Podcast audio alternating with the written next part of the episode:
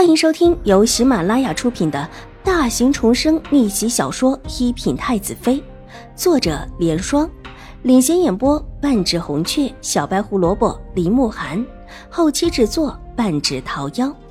喜欢宫斗宅斗的你千万不要错过哟，赶紧订阅吧！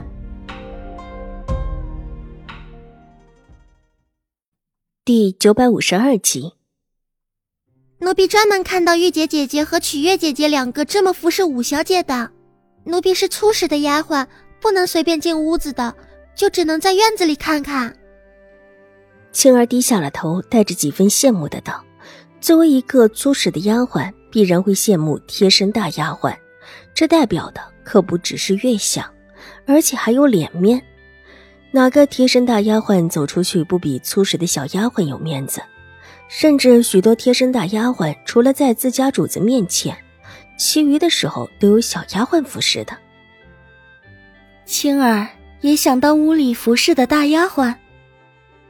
邵颜如坐了下来，笑着问：“青儿看着桌面上有茶壶茶杯，急忙伶俐的伸手替邵颜如倒了一杯，然后才用力的点了点头，带了一点小羞涩，想。”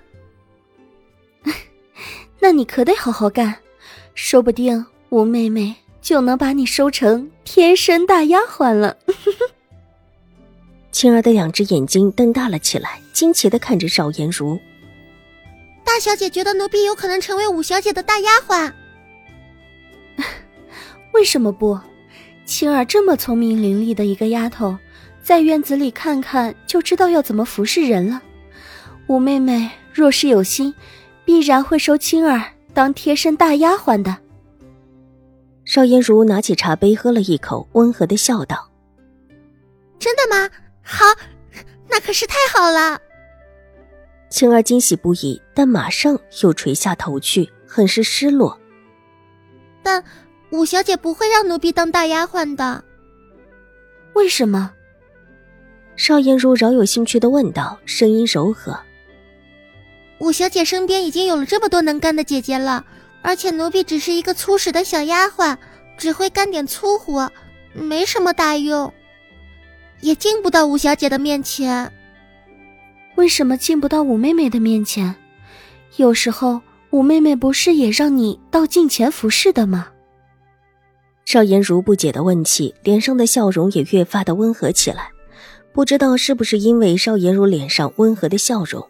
青儿的胆子变大了起来。玉洁姐姐、曲月姐姐不会让奴婢靠近五小姐的，就算是偶尔五小姐叫奴婢过去，他们也会有意无意的拦着的。五小姐最信任的就是玉洁姐姐和曲月姐姐，不会看到奴婢的。青儿说着，头越发的低了下来，整个人委屈的很。那下次若是五妹妹明确不要你了，你就来跟着我吧。我倒是挺喜欢你的，可以让你当个大丫鬟。真的吗？青儿的头蓦地抬起，惊喜莫名的看着邵颜如。自然是真的，难道我还会骗你不成？邵颜如含笑上下打量他几眼，点了点头。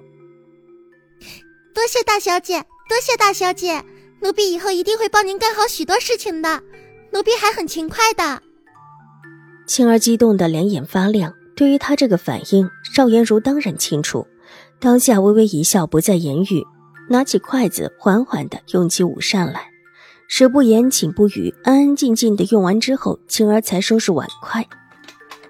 你是大长公主给五妹妹的，现在在山上的这段时间，还是以服侍五妹妹为主。等下了玉回安。回到兴国公府，我就向五妹妹讨要你，到时候你就可以直接来我的院中当大丫鬟了。邵颜如拿帕子试了试唇，吩咐道：“大小姐放心，奴婢都懂。”青儿这会儿还在激动，听邵颜如这么一说，越发的兴奋起来。五小姐在山上的日子，满打满算也不过是几个月的事情了。带他下了山去兴国公府，自己就是兴国公府的人。到时候大小姐一开口，这事儿就成了。作为一个粗使的丫鬟，一下子被提到大丫鬟的等级，这可不是天大的好事。任哪一个粗使丫鬟遇到这种事情，都和青儿一个反应。世家小姐身边的大丫鬟都是层层挑选才行，一个粗使丫鬟什么也不是，能够得到小姐的青睐，这可是天大的好事。对于青儿的反应，邵颜如还算是满意，这原本就是他要的效果。我这段时日也会暂时住在山上。邵颜如说到这儿，停顿了一下，也有可能会离开，但不管如何。我一直记得答应你的事，你就先安心的服侍五妹妹吧。若我有事，你有空的话，也可以偶尔帮一下我。大小姐放心，您说您有什么事，奴婢一定百死不辞的完成。青儿就差拍胸脯保证自己一定可以帮邵颜如办事了。那就好，倒也没什么事，就只是一个细碎的小差事罢了。那个缸里养着睡莲吧，不如你把这缸睡莲推到我这边来一些，那样我推窗就可以看到了。邵颜如的眼眸微微一转，站起身，对着窗外缓缓的指了指。这事是一件小事，而且还是一件极其小的事情。这样的小事正是用来试探用的，其实不在于这刚小小的睡莲，只在于这丫头是不是向着自己。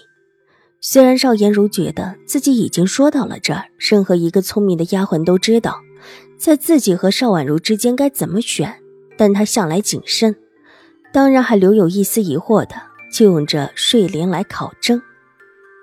好，大小姐，您等着，奴婢这就把缸推到大小姐的窗下，让大小姐累了就可以欣赏一下这睡莲。